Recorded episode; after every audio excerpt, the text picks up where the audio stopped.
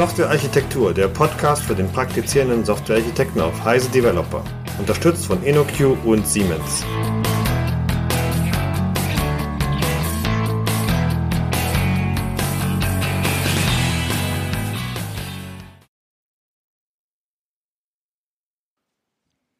Hallo, ich beschäftige mich seit Jahren intensiv mit Designprinzipien. Angefangen von KISS und Dry über die Solid-Prinzipien bis zu weniger bekannten wie SCP oder PSU. Ich habe darüber meine Masterarbeit geschrieben, ein Wiki aufgesetzt und zusammen mit einem Kollegen versuche ich das jetzt auf Karten zu bringen. Deshalb würde mich mal interessieren, welche Prinzipien oder Daumenregeln benutzt ihr, um eure Entwurfsentscheidungen zu treffen und dann auch zu begründen? Hier ist Michael und heute haben wir einen speziellen Gast, den Christian. Hallo Christian. Hallo. Kannst du dich einfach mal selber vorstellen? Ja, ich bin der Christian Rehn, bin äh, Softwareentwickler, äh, habe vor sechs Jahren äh, meine Masterarbeit zu äh, Designprinzipien geschrieben, worum es heute so ein bisschen dann äh, gehen wird.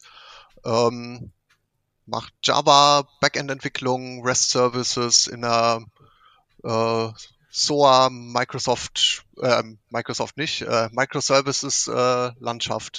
Ähm, ja, so Kram. Okay, also du hast es ja schon gesagt, äh, du hast ja selber vorgeschlagen, dass wir mal eine äh, Episode zum Thema Designprinzipien machen. Und äh, lass uns da einfach mal starten mit der ersten Frage. Was versteht man überhaupt unter einem Designprinzip?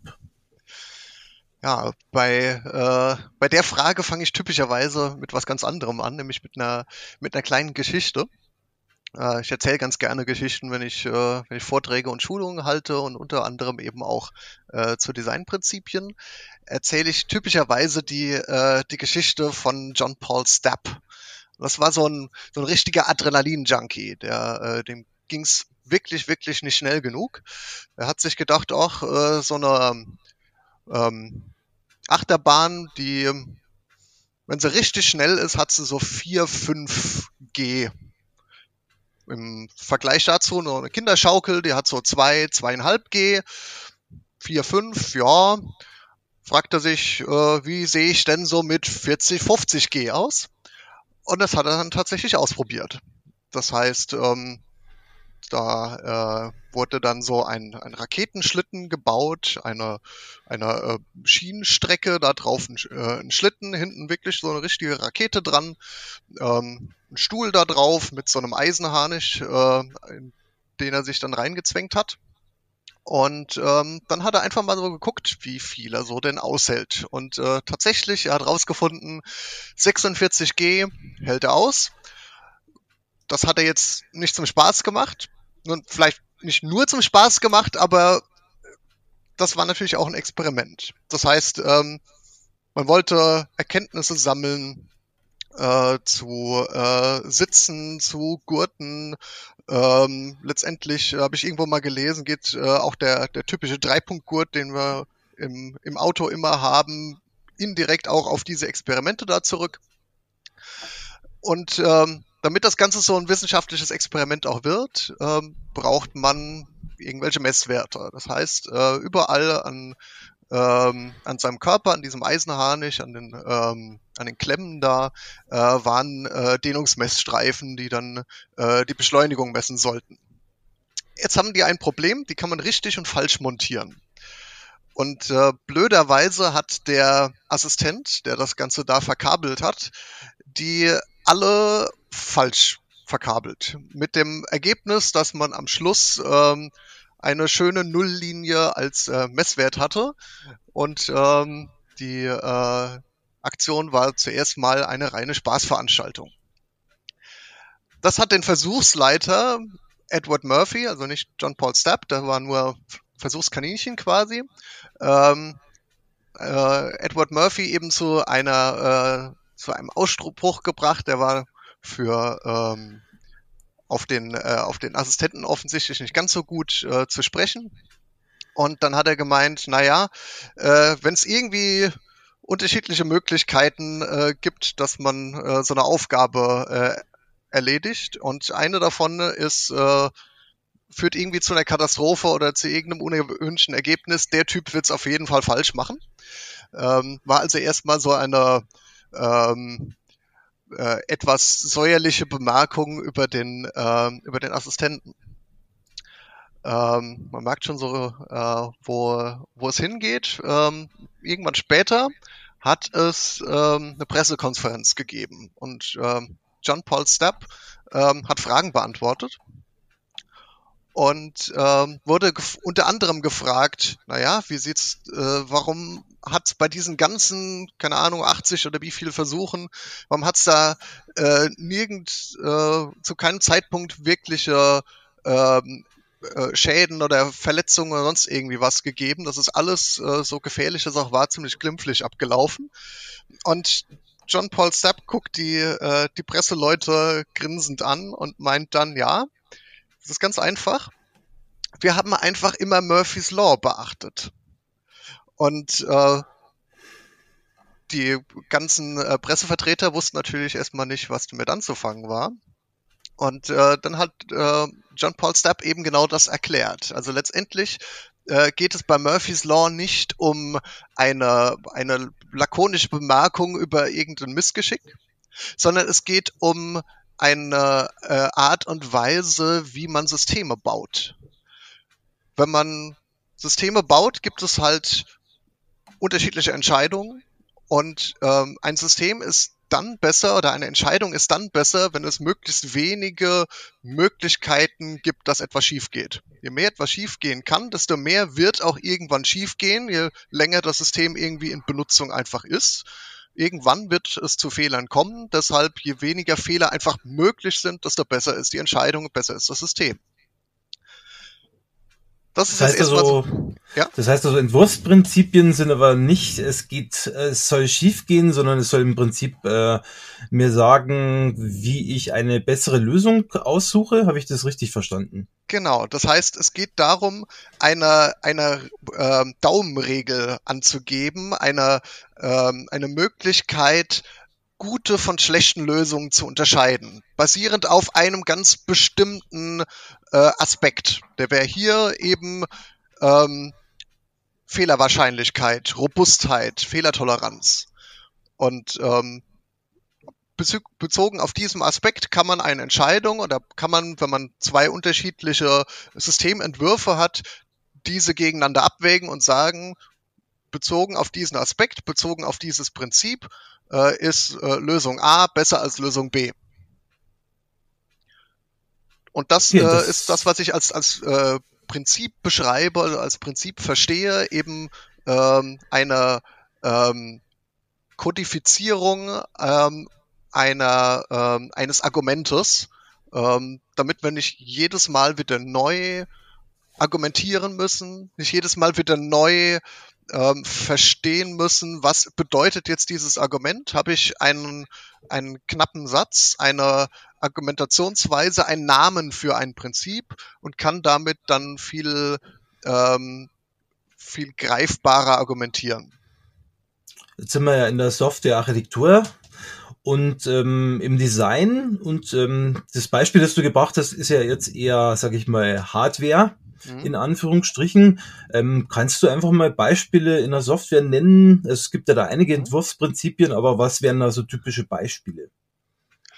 Ähm, also wenn wir jetzt bei, bei Murphy's Law bleiben, das ist äh, tatsächlich auch äh, eines äh, der Prinzipien, die ich wahrscheinlich am, am häufigsten irgendwie verwende, weil es äh, sehr, sehr viele ähm, Einsatzzwecke und ähm, ähm, Varianten einfach hat. Äh, ein Beispiel ähm, wäre ähm, im Java beispielsweise ist äh, für ähm, alle Methoden in der, in der API, die einen Bereich, also von bis ähm, angeben, äh, immer der, der erste Wert inklusiv, der zweite Wert exklusiv. Das ist erstmal ein bisschen merkwürdig für alle, die nicht, äh, die, diese ähm, Herangehensweise oder diese, ähm, diese Entwurfsentscheidung nicht kennen, wenn man andere ähm, Frameworks gewohnt ist äh, oder andere APIs gewohnt ist, dann äh, ist das zum Teil anders und zum Teil äh, nicht konsequent durchgehalten. In Java äh, haben sich die äh, entsprechenden API-Designer dafür entschieden, halt genau diese Regel da aufzuerlegen, was äh, zwei äh, Dinge zur Folge hat. Zum einen ähm, hat das äh, zur Folge, dass ich mir immer sicher bin, äh, ich sehe im, äh, einen, einen Bereich, äh, den ich angeben muss. Äh, ich weiß immer inklusiv, dann exklusiv. Und ich muss nicht drüber nachdenken, ach, in dieser, äh, in dieser äh, Methode funktioniert das so, in der anderen Methode funktioniert es anders, ich könnte das verwechseln. Die zweite Variante oder die, der zweite Aspekt äh, daran wäre, ähm, wenn ich äh, da eine Vorschleife über äh, einen Bereich machen möchte, also von 0 bis ähm, äh, Länge der, der Liste, dann gibt es immer so diese lustigen Off-by-One-Errors und ich muss hin und her rechnen. Muss ich jetzt hier ähm, äh, eins subtrahieren oder doch vielleicht eins addieren oder gar nichts machen oder was auch immer?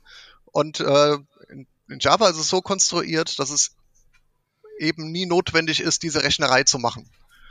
Auch wenn man jetzt mittlerweile ähm, eher seltener äh, Plain Vorschleifen schreibt, war das damals natürlich eine, ähm, eine äh, Überlegung, wie man bestimmte Fehlersituationen einfach durch das Design der Schnittstelle ähm, vielleicht nicht hundertprozentig ausschließt, aber doch stark reduziert.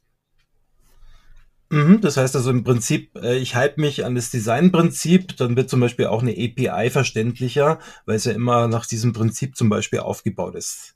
Genau. Gegenbeispiel dazu wäre äh, Java Util Date, äh, einer meiner, äh, meiner Lieblingsbeispiele. Ähm, das äh, hat, äh, wenn man Murphy's Law betrachtet, äh, sehr, ähm, sehr interessante Effekte. Also äh, es gibt einen mittlerweile zum Glück ähm, äh, deprecated äh, markierten Konstruktor, der drei Argumente äh, entgegennimmt. Ähm, wenn man da jetzt äh, schreiben würde, New Date 2019 äh, 0218, ähm, was würde dann äh, wohl rauskommen? Jeder würde wahrscheinlich meinen, der 18.02.2019. Gut, mal davon abgesehen, dass man die Reihenfolge der Parameter vertauschen könnte, ähm, ist die, äh, die Schwierigkeit dabei, dass zum einen der Monat null basiert ist. Das heißt, 02 wäre äh, der, ähm, der Feb äh, nicht der Februar, sondern der März, wäre also schon mal der 18. März. Und äh, das äh, Jahr ist 1900 basiert. Das heißt, äh, wir wären dann irgendwo bei äh, 3919 statt äh, bei äh, 2019.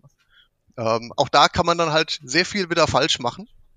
Und ähm, die ähm, äh, neue äh, Java Time API ist dadurch sehr viel äh, eleganter, da, äh, weil sie sehr viel weniger Angriffsfläche für äh, diese, diese Fehler bietet. Also Murphy's Law ist äh, andauernd äh, überall ähm, ein, äh, ein Aspekt, den man bedenken kann.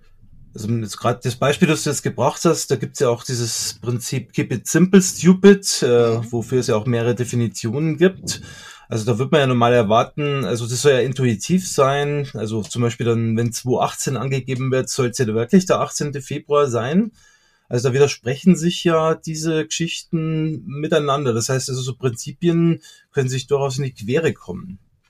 Oh ja, also das äh, ist äh, etwas, was es äh, andauernd zu beachten gibt. Man, man wird nie einen perfekten, ähm, ein perfektes Design äh, erzeugen. Ähm, es gibt immer einen Trade-off, den ich zu machen habe. So ein, äh, ein typisches Beispiel äh, wäre äh, zum einen, wie gesagt, KISS, also Keep it simple, stupid. Eine möglichst einfache Lösung ist besser als eine komplizierte Lösung. Ähm, auf der anderen Seite äh, gibt es ähm, ein Prinzip, das man die Rule of Power nennen könnte. Also eine generische, flexible Lösung ist besser als eine spezifische. Beide Prinzipien sind durchaus äh, einsichtig und äh, gibt kaum jemanden, der äh, sagen würde, nö, also KISS äh, finde ich nicht sinnvoll. Aber man kann typischerweise eben nicht beides haben. Entweder ist es einfach, aber spezifisch, oder etwas ist sehr generisch und flexibel, dafür aber nicht mehr einfach, sondern hat ein gewisses Maß an Komplexität. Und das, äh, was man typischerweise eben nur anstreben kann, ist eine Pareto-optimale Lösung. Also eine, die ähm, äh, bei der man äh, nicht beide äh, Aspekte gleichermaßen noch verbessern könnte. Okay, das heißt im Endeffekt, ähm, diese Trade-offs, wie gehe ich damit um? Also wenn ich zum Beispiel jetzt, ähm, sage ich mal, also dann kann ich ja im Endeffekt nicht ein, sage ich mal, Designprinzip unter Umständen vorgeben oder oder was mache ich dann in dem Fall? Genau, also letztendlich ist das äh, so, dass äh, diese, diese Designprinzipien, es gibt kaum welche von äh, denen man sagen würde, die gelten nicht oder die brauche ich in meinem System nicht oder äh, die sind einfach nicht wichtig. Ähm, ich habe ständig die auszubalancieren. Ich habe ständig irgendwie zu gucken, wo ist äh, ein Trade-off für mein System, äh, dass meine, ähm, äh, dass in meiner Situation die, äh, die, die den besten Kompromiss darstellt.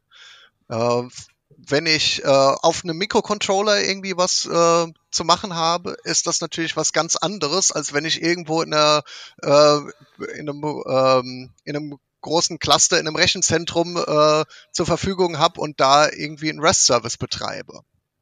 Meine, meine Anforderungen sind ganz andere. Mhm. Ja, und ich meine, äh, was daran interessant ist, aus meiner Sicht auch noch, weil im Endeffekt gibt, äh, gibt es ja auch ähnliche Geschichten unter dem Begriff Patterns oder Software Patterns, ähm, was ja auch dann quasi Anleitungen sind, wenn du ein Problem hast in dem und dem Kontext, dann wäre das zum Beispiel eine geeignete Lösung. Und da gibt es ja auch ähm, sage ich mal, unterschiedliche Patterns, die quasi sich gegenseitig äh, beeinflussen. Ähm, aber generell, was ist denn jetzt sozusagen das Verhältnis von Patterns zu Prinzipien? Ja, also ein Pattern ist letztendlich ähm, so etwas wie ein, äh, nein, ein Prinzip ist so etwas wie ein Argumentationspattern. Die, die ähm, Patterns beschreiben gewisse Lösungsansätze in gewissen Situationen. Genauso sind ja aber auch die Argumente, die ich vorbringe, ähm, um äh, meine Designentscheidung zu begründen, auch wieder nur ein Problem. Das Problem der Begründung der Entscheidung. Auch da, und die, die Patterns, die da in dieser Konstellation entstehen, sind nichts anderes als, als Prinzipien. Man könnte zum Zweiten sagen, ähm, Patterns äh, werden ja immer beschrieben ähm, als äh, Lösungen, die äh, gewisse Kräfte ausbalancieren, die äh, einen passenden Mittelweg gefunden haben. Und die Prinzipien sind eigentlich nichts anderes als äh, eine äh, Beschreibung dieser Kräfte, als eine Beschreibung der Kräfte, die in meinem Design, in meiner Architektur wirken und die ich ausbalancieren muss. Und dazu kann ich dann letztendlich ein Design- oder Architektur-Pattern verwenden. Okay, das heißt im Prinzip, ähm, die sind eng, hängen eng zusammen. Wenn du sagst, Prinzipien sind die Kräfte, die ausbalanciert werden, zum Beispiel Separation of Concerns, wäre zum Beispiel ein sozusagen ein Beispiel dafür. Genau, das wäre äh, wär ein, äh, ein entsprechendes Beispiel und dann kann ich äh, äh, weitere äh, Prinzipien, weitere Aspekte äh, bedenken und irgendwo im äh, Kräftespiel dieser ganzen Prinzipien äh, muss ich dann eben meine Lösung für mein konkretes Problem finden.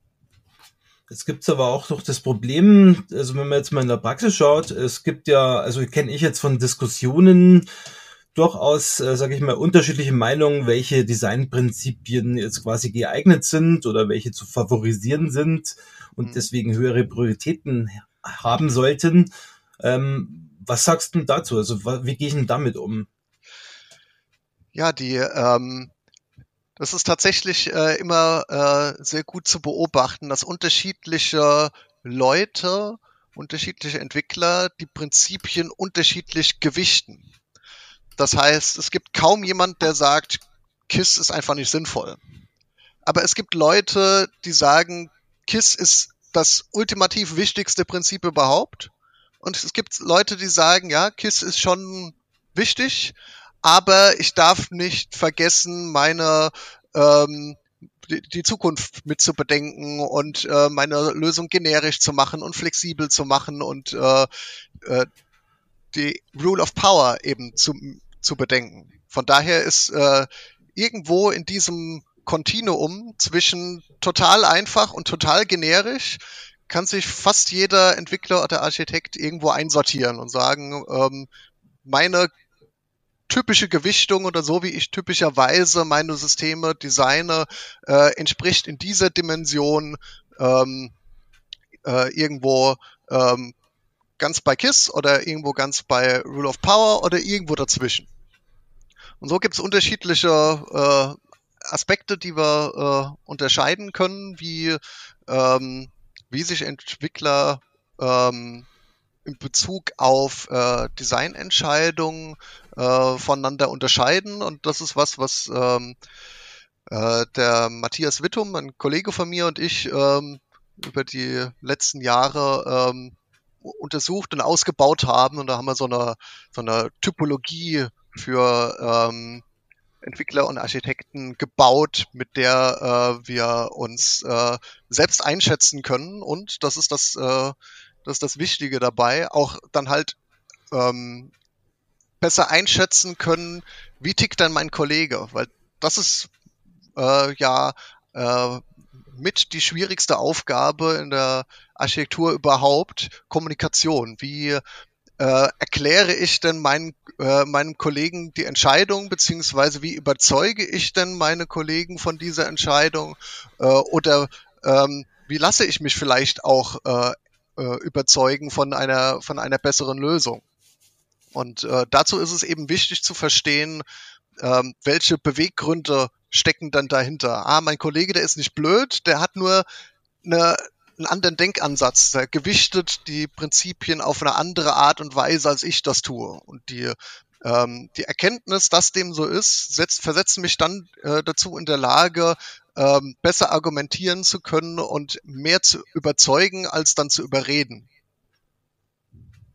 Okay, das heißt im Endeffekt aber, wenn ich jetzt mehrere Entwickler habe und jeder hat seine eigenen Entwurfsprinzipien und verwendet die, das kann ja durchaus zum Clash führen, weil ich kenne es von einem Projekt, da ging es um Java, war ein Enterprise Java Projekt mhm. äh, für Telefonanlagen und da haben sich wirklich die Leute sozusagen bis aufs Blut bekämpft, äh, was man jetzt nehmen soll, nämlich checked oder unchecked Exceptions zum Beispiel. Also das äh, hat äh, sozusagen ja auch negative Folgen. Also ist dann deine Meinung, jeder gibt sich seine eigenen Prinzipien vor oder gibt es auch sozusagen eine Regelung, wo man sagt, okay, fürs Projekt ähm, definiere ich einfach mal, welche Prinzipien an welcher Stelle angewendet werden sollen?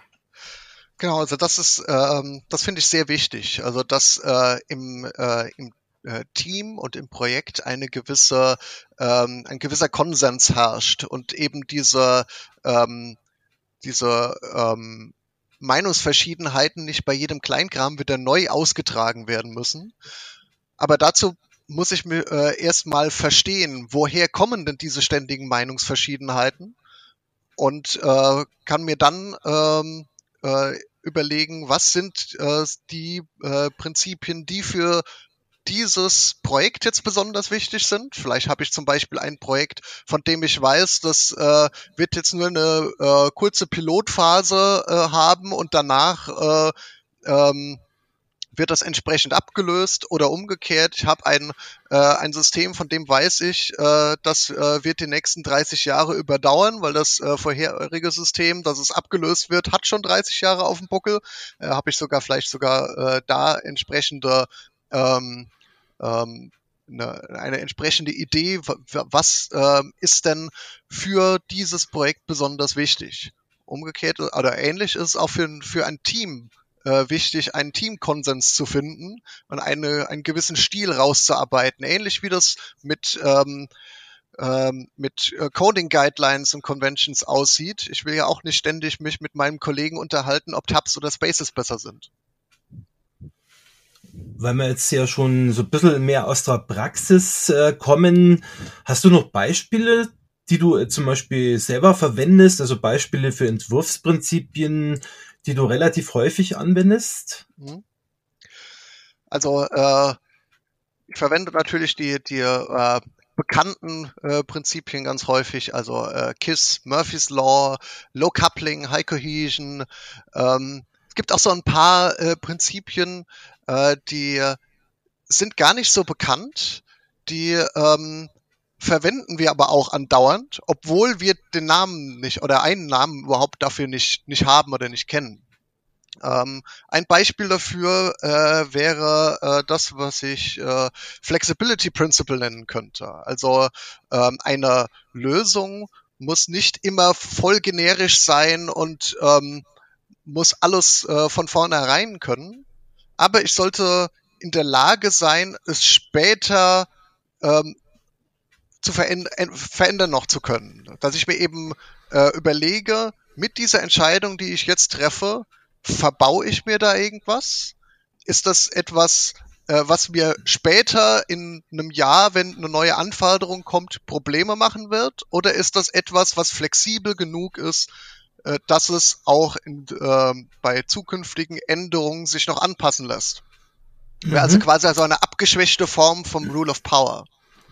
Ähm, das ist aber doch irgendwo auch gefährlich, weil wenn ich zum Beispiel mal schaue, ich kenne auch Projekte, die sich zum Tode äh, generisch äh, sozusagen ent entworfen haben, ähm, in, weil sie eben für alle möglichen Eventualitäten gewappnet sein wollten.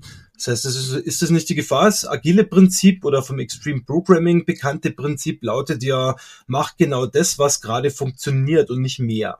Das genau. würde sich ja dann widersprechen. Das würde sich zum Teil natürlich widersprechen, das ist richtig. Äh, wobei das äh, Flexibility Principle ja genau das äh, anerkennt. Also im Gegensatz zu Rule of Power, die sagt, eine generische Lösung ist besser als eine ähm, eine spezifische und ich muss dann äh, immer wieder auskaspern, was ist jetzt hier die ähm, der passende Trade-off, hat das äh, Flexibility Principle einer einen anderen Spin, hat eben die ähm, nicht das Ziel, bau eine äh, generische Lösung, sondern bau eine generische, äh, bau eine Lösung, die einfach ist, die eben noch nicht generisch ist, die aber das Potenzial hat, später womöglich zu einer generischen ausgebaut zu werden, wenn ich das denn unbedingt tun muss. Mhm. Das heißt, es ist quasi wirklich so eine Art äh, Zwischenstufe zwischen beiden Extremen. Genau. Und äh, so, so ist es bei, äh, bei vielen Prinzipien. Also es gibt echt viele von diesen Prinzipien. Also ich habe irgendwann mal ähm, über 100 gezählt äh, und das war schon vor sechs Jahren. Das heißt, äh, mittlerweile kenne ich noch mehr. Von, ich habe jetzt nicht neu gezählt, aber es gibt echt viele davon. Äh, ist zum und, Beispiel das Prinzip, ähm, nur als Zwischenfrage, sorry, dass ich ja. dich unterbreche, aber würde mich interessieren, wo die Grenze ist. Zum Beispiel sagt man immer, wenn man Module baut, dann soll man ja möglichst, äh, sage ich mal, hohe Kohäsion und niedrige Kopplung zu anderen Modulen haben. Ist es mhm. dann für dich ein Entwurfsprinzip oder was äh, würdest du dann dazu sagen?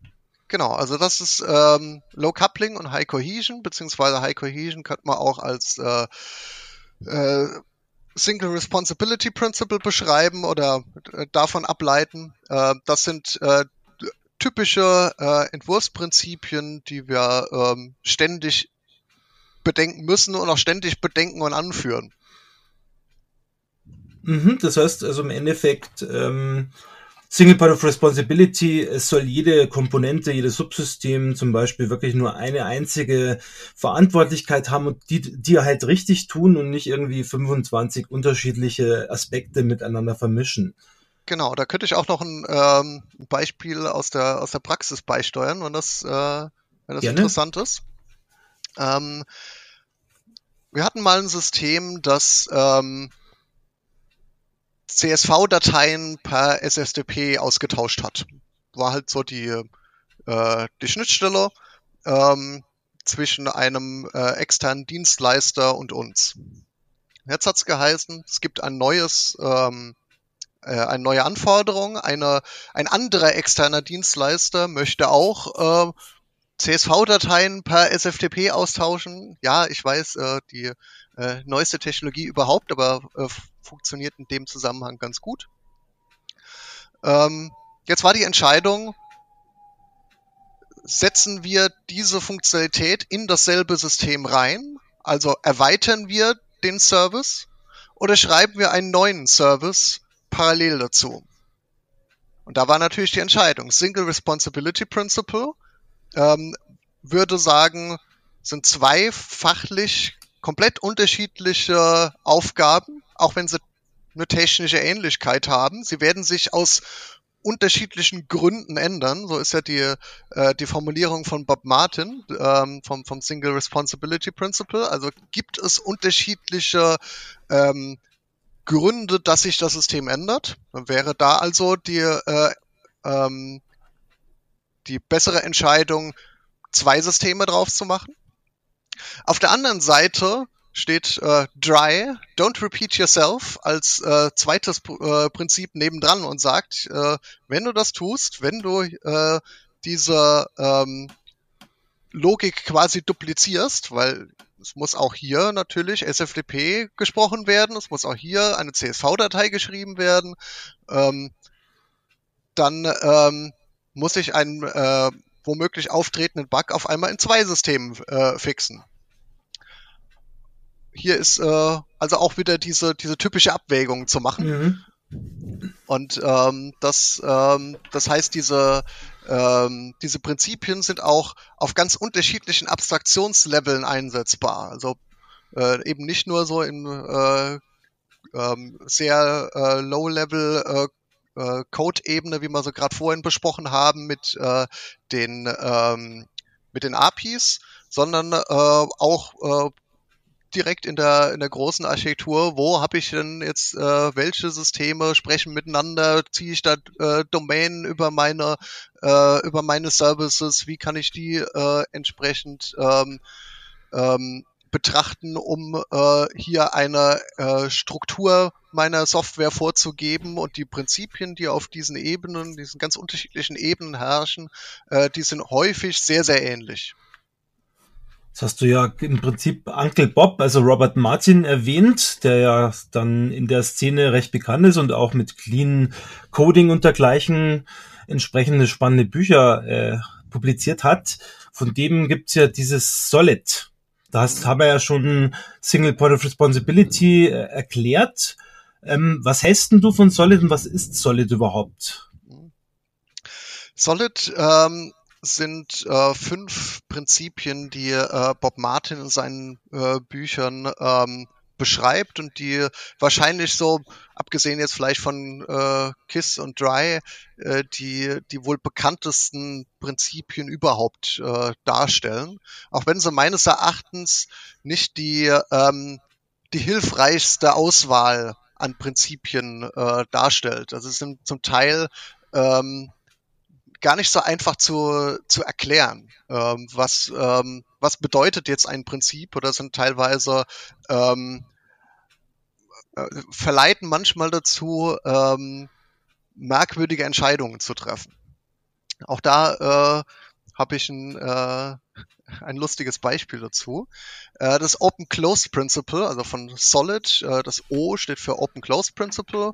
Ähm, sagt eigentlich, ähm, eine, ähm, eine Software sollte offen für Erweiterung, aber geschlossen für Veränderung sein. Das heißt, im äh, besten Fall habe ich äh, die Möglichkeit, mein System weiterzuentwickeln, ohne bestehenden Code anzufassen, sondern ähm, äh, schreibe nur zusätzlichen Code dazu und mein System ähm, entwickelt sich auf diese Art und Weise weiter. Das ganze Prinzip ist mal beschrieben worden von äh, Bertrand Meyer, der äh, war bzw. ist äh, Professor an der ETH Zürich und hat die äh, Programmiersprache Eiffel äh, geschrieben. Ähm, und äh, ursprünglich äh, war die äh, Idee hinter dem Open Close Principle Vererbung zu verkaufen. Damals war Vererbung was ganz Neues Und ähm, Bertrand Meyer hat sich halt überlegt, wie, ähm, äh, warum ist Vererbung so eine tolle Sache? Und ähm, die Idee war dann eben zu sagen, ich kann dadurch, dass ich eine Subklasse hinzufüge, äh, mein System erweitern, ohne den bisherigen Code anfassen zu müssen. Und wenn man sich äh, die, die API von Eiffel anguckt, dann sieht man auch da, dass sehr, sehr häufig Vererbung eingesetzt wird und es eine sehr tiefe Vererbungshierarchie da drin äh, gibt, tiefer als äh, man das von, von anderen APIs so gewohnt ist.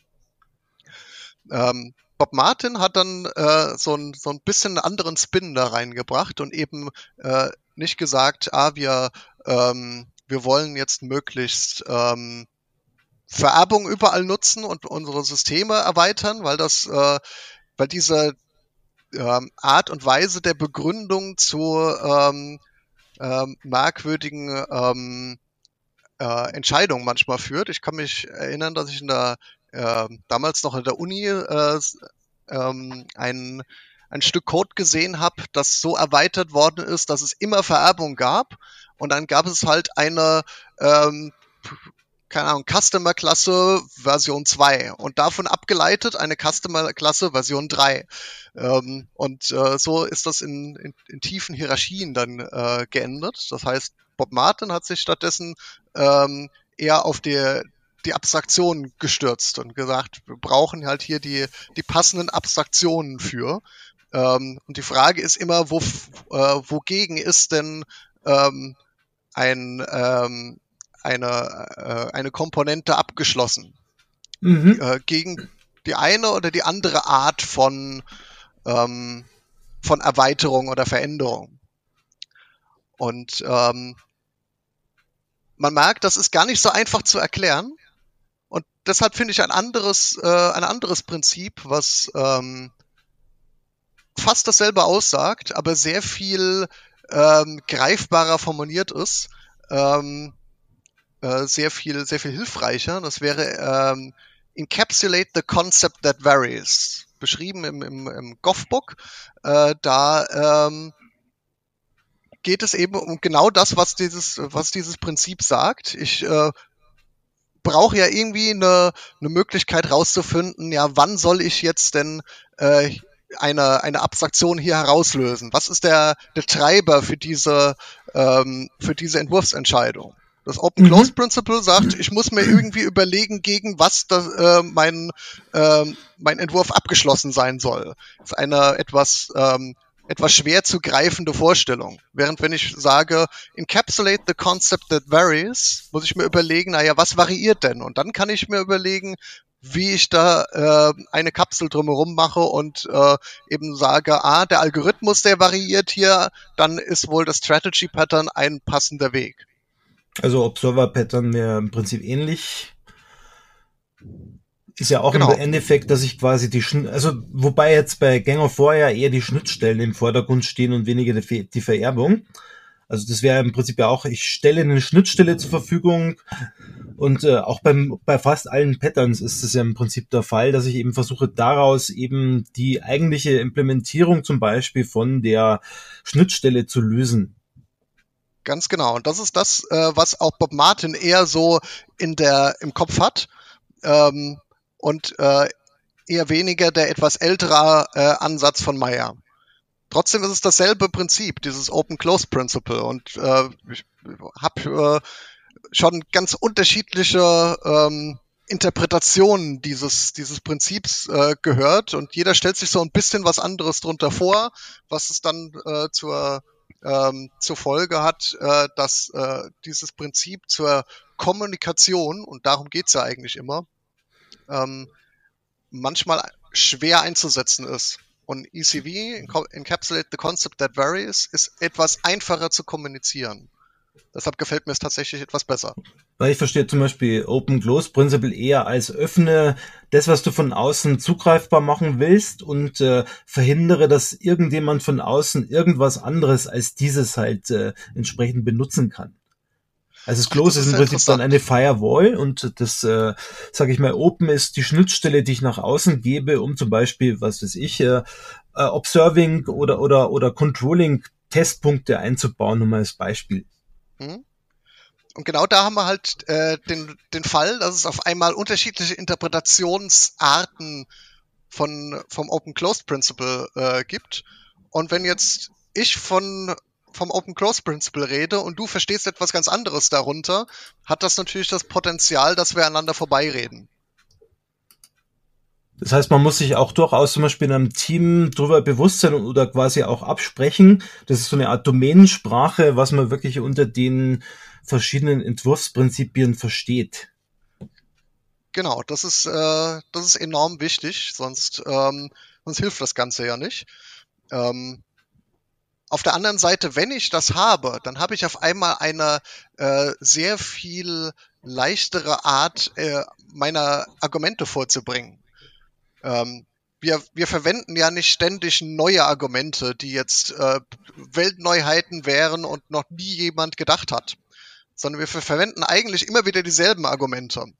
Wir mhm. fangen nur wieder immer ganz von vorne an, sie zu erklären.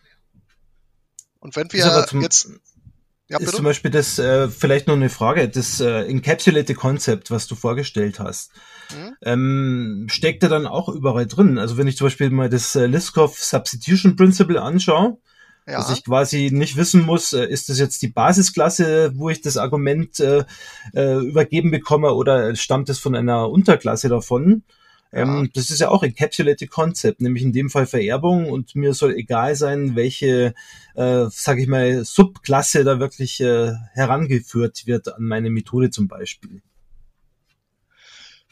Ja, das, äh, das ist ähm, natürlich auch äh, so, dass diese Prinzipien ineinander übergehen. Dass es ähm, äh, einen gewissen Graubereich gibt. Wobei jetzt in diesem, äh, in diesem Kontext würde ich schon sagen, dass das ganz unterschiedliche, ähm, unterschiedliche Sichtweisen sind, ganz unterschiedliche Aspekte sind. Ähm, das Liskov Substitution Principle äh, sagt, wenn ich ein Stück Code habe, das äh, eine Klasse verwendet, soll ich immer dazu in der Lage sein, eine Subklasse da reinzusetzen. Das führt dazu, dass ich sowas wie ähm, Sorted Set oder Sorted List nicht von einer äh, allgemeinen List-Klasse ableiten sollte. Weil ein mhm. Stück Code, das die allgemeine List-Klasse verwendet, könnte sich darauf verlassen, dass wenn ich ein Element der Liste hinzufüge und dann das letzte Element nehme, dass ich dann das Element rauskriege, das ich vorher da reingesteckt habe. Das ist bei einer Sorted List nicht mehr der Fall. Von daher wäre das eine ähm, eine Verletzung des Liskop Substitution Principles. Das hat aber mit Encapsulate the Concept That Varies gar nichts mehr zu tun. Mhm, das stimmt. Das heißt aber auch vielleicht an dem Punkt, also du sagst, die überschneiden sich, die sind also durchaus nicht immer, sage ich mal, ganz überschneidungsfrei. Und ähm, da, da fällt mir noch eine Frage ein, weil wir ja beim, gerade beim Liskov Substitution Principle, das kann ich ja auch mit Schnittstellen machen. Also ich muss ja nicht unbedingt zum Beispiel ähm, Vererbung verwenden. Mhm. Aber so generell die Frage ist, aus deiner Sicht sind die Entwurfsprinzipien auch an das Paradigma geknüpft, zum Beispiel Objektorientierung oder funktionale Programmierung, oder sollte ich das wirklich äh, voneinander trennen? Gute Frage. Ähm, kommt drauf an, wie immer. Ähm, so, worauf kommt es an? Es gibt manche äh, Prinzipien, die sind sehr allgemein. Die gelten immer egal welche, äh, welches Programmier Programmierparadigma, welche Programmiersprache oder was auch immer ich verwende. Also das KISS-Prinzip, das ist so universell, das kann ich ansonsten, egal, das kann ich auch äh, anwenden, wenn ich Flugzeugturbinen baue. Ähm, gibt andere Prinzipien, die sind äh, sehr viel äh, stärker auf ähm, beispielsweise Objektorientierung ausgelegt. Ähm, das Liskov Substitution Principle ist so eins, was äh, natürlich äh, Vererbung quasi im Kopf hat und es ist schwer auf was anderes anzuwenden. Nichtsdestotrotz geht es aber natürlich. Ähm, und ähm, von daher äh, ist, die, ist die Frage nach den Prinzipien immer, ähm, ich habe sehr, sehr spezifische Prinzipien, die gar nicht so viele ähm, die wenig Interpretationsspielraum lassen, die sehr greifbar sind, ähm, aber sich halt nur in einem sehr begrenzten Rahmen einsetzbar, einsetzen lassen und dann, ähm, wenn ich aus diesem Rahmen herausfalle, muss ich mich schon so ein bisschen biegen, um das Argument zu verwenden. Auf der anderen Seite gibt's ja, bitte?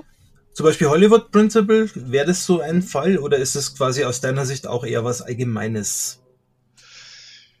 Ähm, das ist die Frage, ob das Hollywood Principle ein Principle in diesem Sinne ist, ähm, weil das ist ja eher eine, ähm, also äh, sollte man vielleicht noch erklären, äh, Hollywood Principle, don't call us, we call you, ähm, die, ähm, äh, eine, ein Ansatz, bei dem ähm, äh, der ein Aufrufer nicht äh, ein, ein äh, Stück Library aufruft, sondern indem die Library oder das Framework, wie man es dann wahrscheinlich eher nennen würde, den, äh, den, äh, den eigenen Code aufruft, ähm, ist eher so einer ähm, fast eher ein Pattern, äh, ein Lösungsansatz, als ein Prinzip äh, im Sinne von, ist das eine jetzt besser als das andere.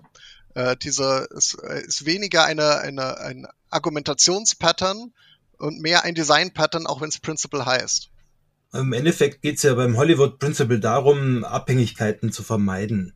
Also, dass ich mich nicht vom Framework abhängig machen muss, sondern einfach dem Framework entsprechende Möglichkeiten gebe, mich sozusagen per Ereignis äh, zu benachrichtigen, falls irgendwas Interessantes zum Beispiel passiert. Okay, jetzt, jetzt machst du mich neugierig.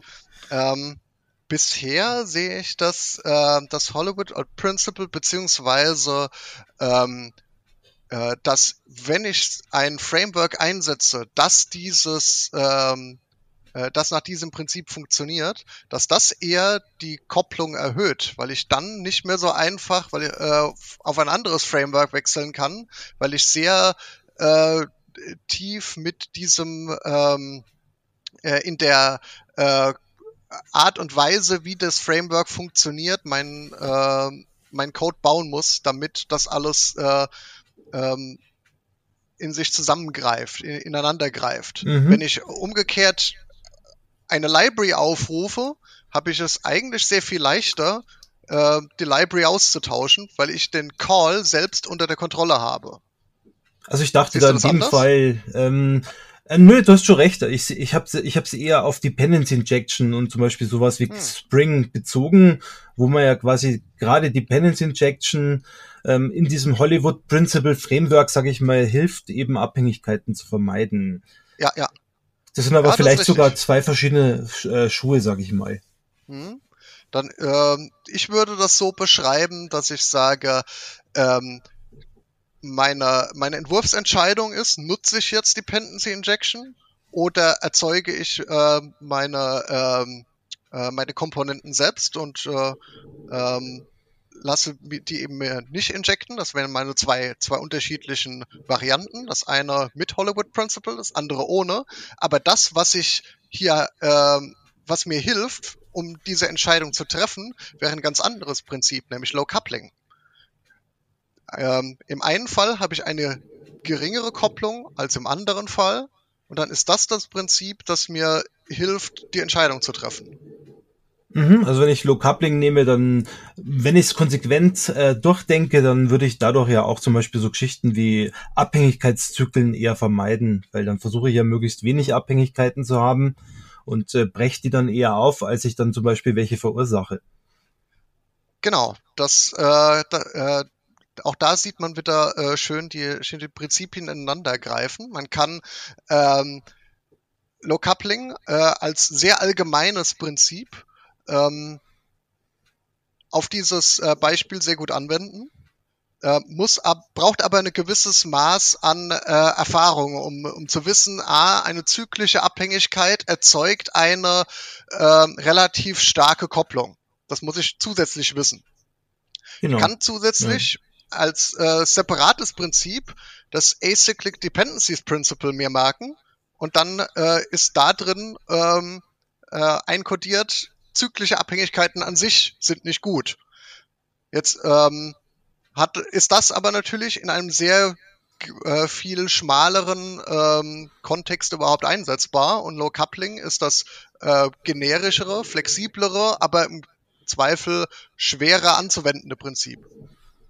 Also man sieht zum Beispiel auch beim, vielleicht nur das Beispiel, was mir aus der Praxis einfällt, beim Observer-Pattern. Ja. Ist ja auch so ein Prinzip, dass man, oder ein Design-Pattern, das man verwendet, um eben, sage ich mal, die Event äh, oder den Publisher von Events von dem Subscriber zu trennen mhm. und ähm, eben durch eine sozusagen auch dynamische Möglichkeit, äh, neue Subscriber hinzuzunehmen und dergleichen zu erweitern. Und wenn man es mal genau nimmt, je nachdem, ob ich jetzt ein Enterprise-System baue, wo das vielleicht gut ist, oder ein Embedded-System, wo es eigentlich schlecht ist, weil da möchte ich ja diese dynamischen Geschichten gar nicht drin haben. Mhm. Da möchte ich ja eher sozusagen ähm, eben schon also engeres Koppl engere Kopplung haben als zum Beispiel im Enterprise-System, um eben direkt zum Beispiel eben ähm, auch Antwortzeiten zu erreichen, die ich sonst nicht erreichen würde. Also man sieht schon, es kann je nachdem, welches System er baut, komplett äh, in eine oder in die andere Richtung gehen. Hm, das sehe ich, äh, das sehe ich genauso. Das, äh, es kommt sehr stark auf den Kontext drauf an, was jetzt besonders wichtig ist und was weniger wichtig ist und welche, welche Gewichtung ich da jetzt draufsetzen muss. Vielleicht noch ein Punkt, weil jetzt haben wir ja relativ viel auch über diese Design- und Entwurfsprinzipien gesprochen. Ähm, die Frage ist natürlich, wo kriege ich die jetzt her? Also wenn ich mal zum Beispiel die Pragmatic Programmer anschaue oder eben die Bücher von Uncle Bob, dann sind ja relativ viele solche Prinzipien mit enthalten. Mhm. Aber äh, suche ich mir die jetzt alle zusammen irgendwo oder wo, woher kriege ich die denn? Also auch einen zusammenhängenden Satz von Prinzipien, wie Solle zum Beispiel. Genau, also ähm, das ist äh, tatsächlich sehr, sehr verstreut. Es gibt sehr, sehr viele Prinzipien und dadurch, dass halt die ähm, diese äh, Prinzipien überlappen, äh, muss ich mir überlegen, was ist das, was ich äh, verwenden möchte? Was ist da, äh, weil jedes Prinzip, was ich, was ich verwende, muss ich ja meinen Teamkollegen beibringen. Bringt ja nichts, wenn ich irgendwie äh, 20 Prinzipien äh, ähm, äh, von 20 Prinzipien erzähle meine Kollegen kennen davon aber nur, äh, nur drei, äh, dann habe ich äh, ja mich nicht verständlicher ausgedrückt. Ähm, dazu äh, kann man äh, ähnlich wie man das äh, mit äh, Patterns macht, äh, Prinzipien zu einer äh, Prinzipiensprache zusammenbauen. Also zu Patterns gibt es Pattern Languages, die ähm, Mustersprachen, die ähm, einzelne äh, Muster beschreiben, die ineinander greifen, die sich zusammen äh, äh, einsetzen lassen, von dem ein, äh, die, die Anwendung eines äh, Patterns äh, direkt zum, zum nächsten Pattern führt. So war ursprünglich mal der, äh, der Gedanke von Patterns, der sich äh, in, bei, bei Pattern Languages äh, ähm, nur zum Teil, würde ich behaupten, ähm, so in der Form durchgesetzt hat, wo sich, wo dieser äh, Kataloggedanke äh, sehr viel verbreiteter ist. Ähm, auf der anderen Seite geht es bei Prinzipien sehr viel einfacher, weil ich ähm, da äh, eben so viele Prinzipien es auch immer äh, noch gibt, ähm, doch mit einem begrenzten Satz an Prinzipien sehr weit komme und eine ähm, meine äh, Entwurfsentscheidung begründen kann. Ähm, von daher äh, äh, war das äh, damals vor sechs Jahren meine, meine Idee für die, für die Masterarbeit, eben eine, eine Pattern, äh, Pattern Language für äh, Prinzipien zu bauen, eine Prinzipiensprache, bei der der, äh, das Bedenken eines Prinzips automatisch zu anderen Prinzipien führt und ich äh, dadurch ähm, eine, eine Möglichkeit finde, zum einen ähm, Aspekte zu erkennen, die ich vielleicht momentan noch nicht bedacht habe, aber ähm, aber auch äh, insgesamt eine äh, ein Vokabular äh, zu bauen, mit dem ich ähm, meine ähm, meine Kommunikation insgesamt verbessern kann. Ähm, das heißt, da ähm, äh, gibt es äh, bisher zumindest äh, die äh, Prinzipiensprache, die ich äh, in meiner Masterarbeit beschrieben habe. Die habe ich irgendwann mal ähm, in ähm, einen Wiki gepackt, äh, mhm. äh, principleswiki.net. Äh, dort ähm, äh, sind aktuell so etwa 30 Prinzipien äh, beschrieben. Ähm, und ähm, mit äh, Matthias zusammen, mit dem ich auch die, äh, diese äh, Typologie ähm, gebaut habe, ähm, äh, habe ich in den letzten ja, zwei Jahren auch an einer Prinzipiensprache gebaut ähm, und die auf äh, so äh, Spielkarten quasi äh, runtergebrochen, mhm. so dass man möglichst äh, knapp das Ganze ähm, äh, sich äh, nach und nach angucken kann und so ein, ein Vokabular langsam äh, aufbaut. Ähm, die, das äh, PDF dazu gibt's irgendwann hoffentlich die nächsten Tage ähm, zum, zum kostenlosen Download auf der Website. Ähm, und Ideen für weitere Prinzipiensprachen habe ich, äh, ähm, hab ich noch mehr. Also ähm, ich wollte irgendwann mal ähm, eine Prinzipiensprache für äh, Dokumentation äh, zusammenbasteln. Also welche Prinzipien muss ich denn bedenken, wenn ich meine äh, Software dokumentiere?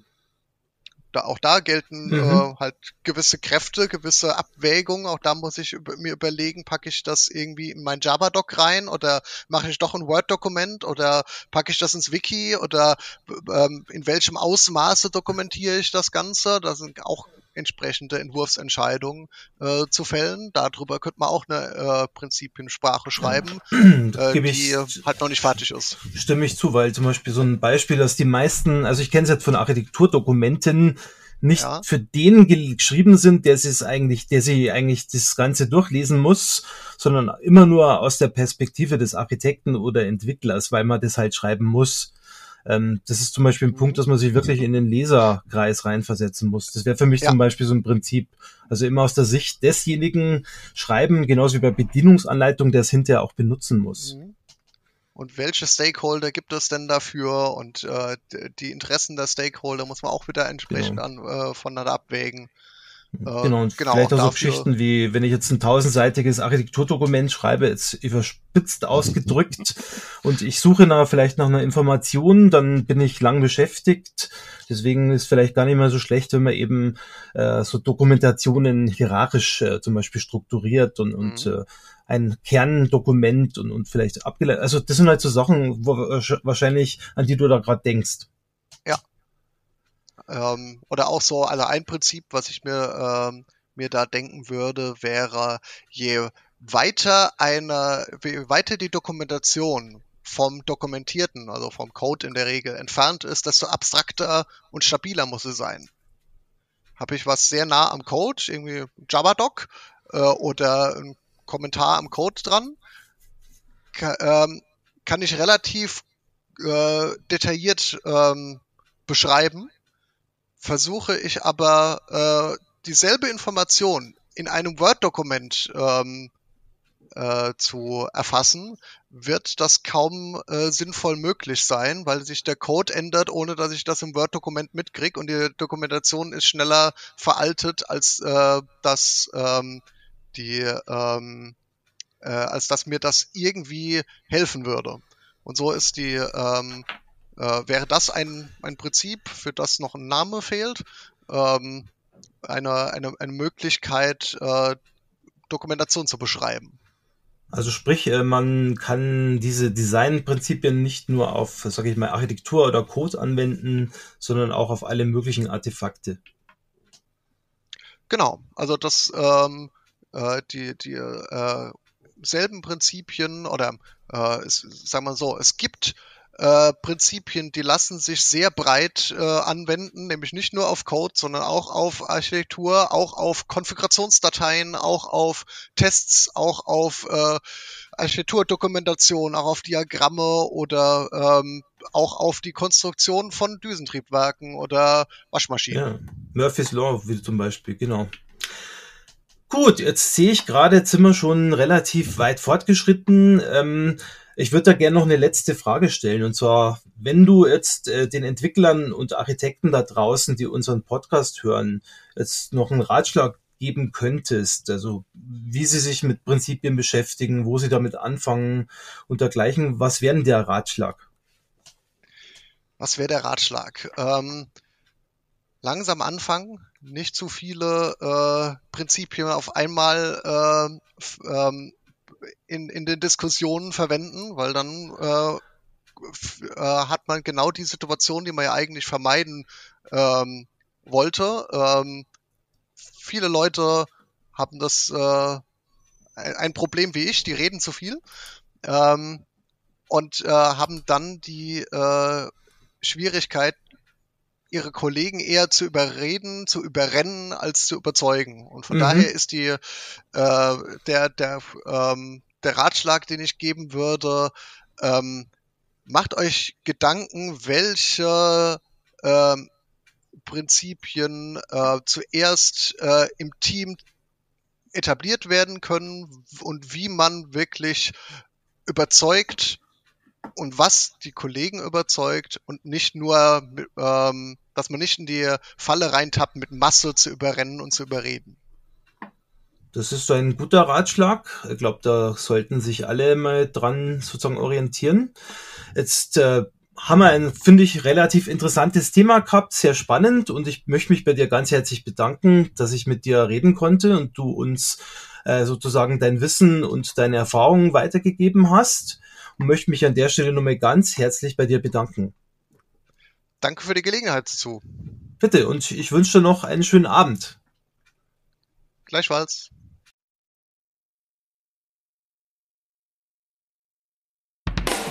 Vielen Dank für das Herunterladen und Anhören des Software Architektur Podcasts. Er wird produziert von Michael Stahl, Stefan Tilkoff und Christian Weyer und ist gehostet auf dem Heise Developer Channel unter heise.de slash developer slash podcast. Die Betreiber freuen sich über jegliches Feedback, sei es als Kommentar auf der Webseite, via E-Mail oder als MP3 aufgenommenes Audiofile bzw. als Anruf auf der dafür vorhandenen Voicebox. Kontaktmöglichkeiten finden sich auf der Webseite. Alle Episoden des Podcasts sind lizenziert unter der Creative Commons Non-Derivative License 3.0. Das bedeutet, die Episoden des Podcasts können als Ganzes für nicht kommerzielle Zwecke genutzt werden. Änderungen sind nicht erlaubt, es muss nur die Quelle angegeben werden. Näheres unter creativecommons.org.